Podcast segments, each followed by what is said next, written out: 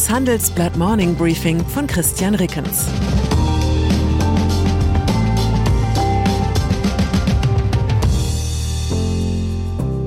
Guten Morgen allerseits. Heute ist Dienstag, der 15. November 2022, und das sind unsere Themen. Drin, Hacker erbeuten wichtige Daten bei Continental. Dran, G20 entwirft eine Abschlusserklärung. Draußen, angebliche Kündigungswelle bei Amazon. Nach einer kurzen Unterbrechung geht es gleich weiter. Bleiben Sie dran. Sie investieren in Aktien, es fehlt Ihnen aber eine klare Strategie. Ihr Depot ist ein Sammelsurium mehr oder weniger guter Ideen.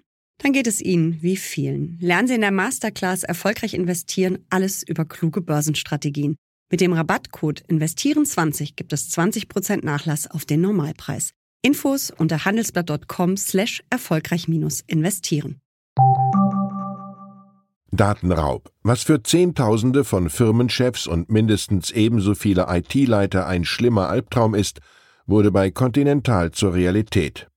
Vergangene Woche bestätigte der Automobilzulieferer Handelsblatt Informationen, nach denen die Hacker- und Erpresserbande Lockbit 3.0 im August eine erhebliche Menge Daten des Unternehmens gestohlen hat. Es ist das erste Mal, dass ein solch massiver Datenklau bei einem DAX-Konzern bekannt wurde. Die Hacker erbeuteten offenbar sensible Daten. Das geht aus einer Liste hervor, die die Angreifer auf ihrem Blog im Darknet veröffentlicht haben. In der Liste finden sich unter anderem Budget-, Investitions- und Strategiepläne, Unterlagen aus dem Personalbereich sowie vertrauliche Dokumente und Kommunikation der Vorstände und Aufsichtsräte. Außerdem haben die Hacker der Liste zufolge Daten erbeutet, die im Zusammenhang mit Kunden wie Volkswagen, Mercedes und BMW stehen. Im Fall VW geht es beispielsweise um Spezifikationen zur Software und Steuergeräten sowie um Vertragsbedingungen und Lastenhefte.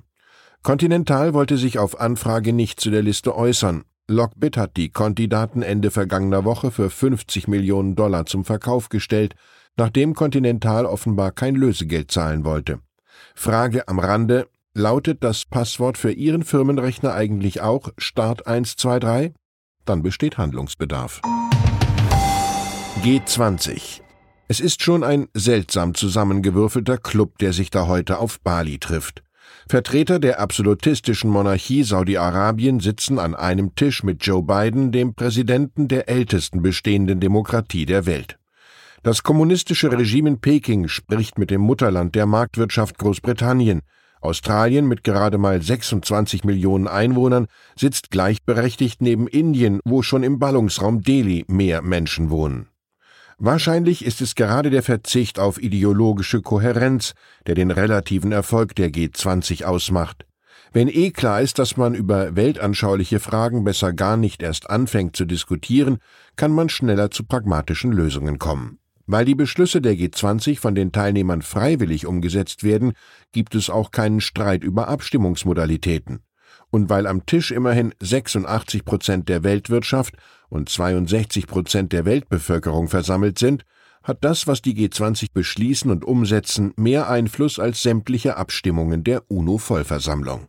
Aber diesmal ist etwas anders beim G20-Gipfel. Mit Wladimir Putin fehlt jener Kopf in der Runde, um dessen Politik sich die meisten Diskussionen drehen werden und den manch ein Teilnehmer wohl am liebsten kleingefaltet im Diplomatengepäck mitnehmen würde zum Kriegsverbrechertribunal in Den Haag. Deutschlands Mr. Geopolitik Wolfgang Ischinger urteilt im Handelsblatt-Interview. Dass er nur seinen Außenminister schickt, zeigt, Putin ist sich bewusst, wie isoliert er inzwischen ist. Er hat sich ausgerechnet, dass er bei diesem Gipfel nichts zu gewinnen hat. Geopolitik ja, die Träume von Diplomaten sind klein geworden in diesen Tagen. Gastgeber Indonesien hat erklärt, den G20-Gipfel nicht zu einem Ukraine-Konfliktgipfel machen zu wollen. Viele Schwellenländer in Afrika, Asien und Lateinamerika betrachten den Konflikt in Osteuropa lediglich als regionales Ereignis. Wir bekommen von diesen Ländern immer wieder zu hören, es gebe auch vor ihrer Haustür Konflikte, für die sich der Westen nicht interessiere, sagt ein deutscher Regierungsvertreter. Doch auch die Verhandlungen über gleich zwei große Gipfelthemen, die den Schwellenländern wichtig sind, Ernährungssicherheit und Energiewende, stehen im Zeichen des Ukraine-Kriegs. Im Laufe der Nacht gab es auf Bali einen Durchbruch. Die G20 einigten sich auf einen Entwurf für eine Abschlusserklärung. Die EU und die westlichen Staaten sollen dabei gegen den anfänglichen Widerstand Moskaus durchgesetzt haben, dass der Krieg Russlands gegen die Ukraine scharf verurteilt werden kann. Arbeitsmarkt. Jetzt also auch Amazon. Der weltgrößte Onlinehändler will angeblich in den kommenden Wochen mehr als 10.000 Angestellte entlassen, wie New York Times, Bloomberg und die Washington Post berichten. In den vergangenen Tagen hatten bereits die Technologiefirmen Meta, Twitter und Salesforce den Abbau tausender Jobs angekündigt. Ukraine. Und dann ist da noch der ukrainische Verdienstorden dritter Klasse, mit dem das Land laut Nachrichtenagentur dpa drei Journalisten des Springer Verlags auszeichnen will. Weltchefredakteur Ulf Porschardt, den stellvertretenden Bildchefredakteur Paul Ronsheimer und den verantwortlichen Redakteur im Bild Ressort Politik Julian Röpke. Der frühere ukrainische Botschafter in Deutschland Andriy Melnik gratulierte auf Twitter. Durch eure mutige Berichterstattung habt ihr der Bundesrepublik die Augen eröffnet, dass dieser Krieg jeden Deutschen betrifft, schrieb er am Montag an Ronsheimer und Röpke. Vor allem vor den Leistungen von Paul Ronsheimer als Kriegsreporter habe ich einen Heidenrespekt, aber dafür den Verdienstorden einer der beiden Kriegsparteien zu erhalten, käme mir seltsam vor, ganz so, als sei ich in meiner Berichterstattung nicht unparteiisch genug gewesen. Andererseits, wer möchte in diesem Krieg schon unparteiisch bleiben? Ich wünsche Ihnen einen Tag, an dem Sie für Ihre Verdienste vor allem mit Ihrem Verdienst belohnt werden. Herzliche Grüße, Ihr Christian Reckens. PS mit dem Ende der Kryptobörse FTX könnten Kunden sämtliche Einlagen verlieren. Wir möchten wissen, was Sie denken. Wird der Fall FTX den Kryptomarkt verändern? Brauchen wir mehr Regulierung? Investieren Sie von nun an nicht mehr in Krypto oder tun Sie es genau jetzt? Schreiben Sie uns Ihre Meinung in fünf Sätzen an forum.handelsblatt.com. Ausgewählte Beiträge veröffentlichen wir mit Namensnennung am Donnerstag gedruckt und online. Zur aktuellen Lage in der Ukraine. CIA-Chef Burns trifft russischen Amtskollegen Naryschkin.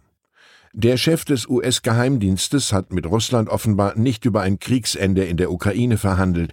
Mehrere Medien berichten allerdings, Atomwaffen seien zur Sprache gekommen. Ukraine-Krieg befeuert die Rüstungsindustrie. Der Rüstungskonzern Rheinmetall reagiert auf die steigende Nachfrage nach Munition und übernimmt den spanischen Wettbewerber Expal Systems für 1,2 Milliarden Euro.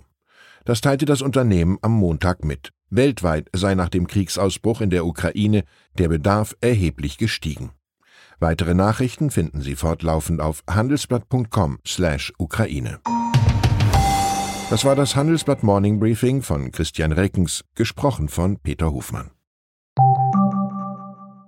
Wie geht es weiter mit der Europäischen Union? Präsidentschaftswahlen in den USA, EU-Parlamentswahlen, geopolitische Krisen und wirtschaftliche Schwierigkeiten. Wir suchen Lösungen für diese Herausforderungen. Am 19. und 20. März auf der digitalen Europakonferenz von Handelsblatt, Die Zeit, Tagesspiegel und Wirtschaftswoche. Über die Zukunft Europas sprechen wir mit Bundeskanzler Olaf Scholz, Wirtschaftsminister Robert Habeck und vielen mehr. Kostenlose Anmeldung unter europe20xx.de. Thank you.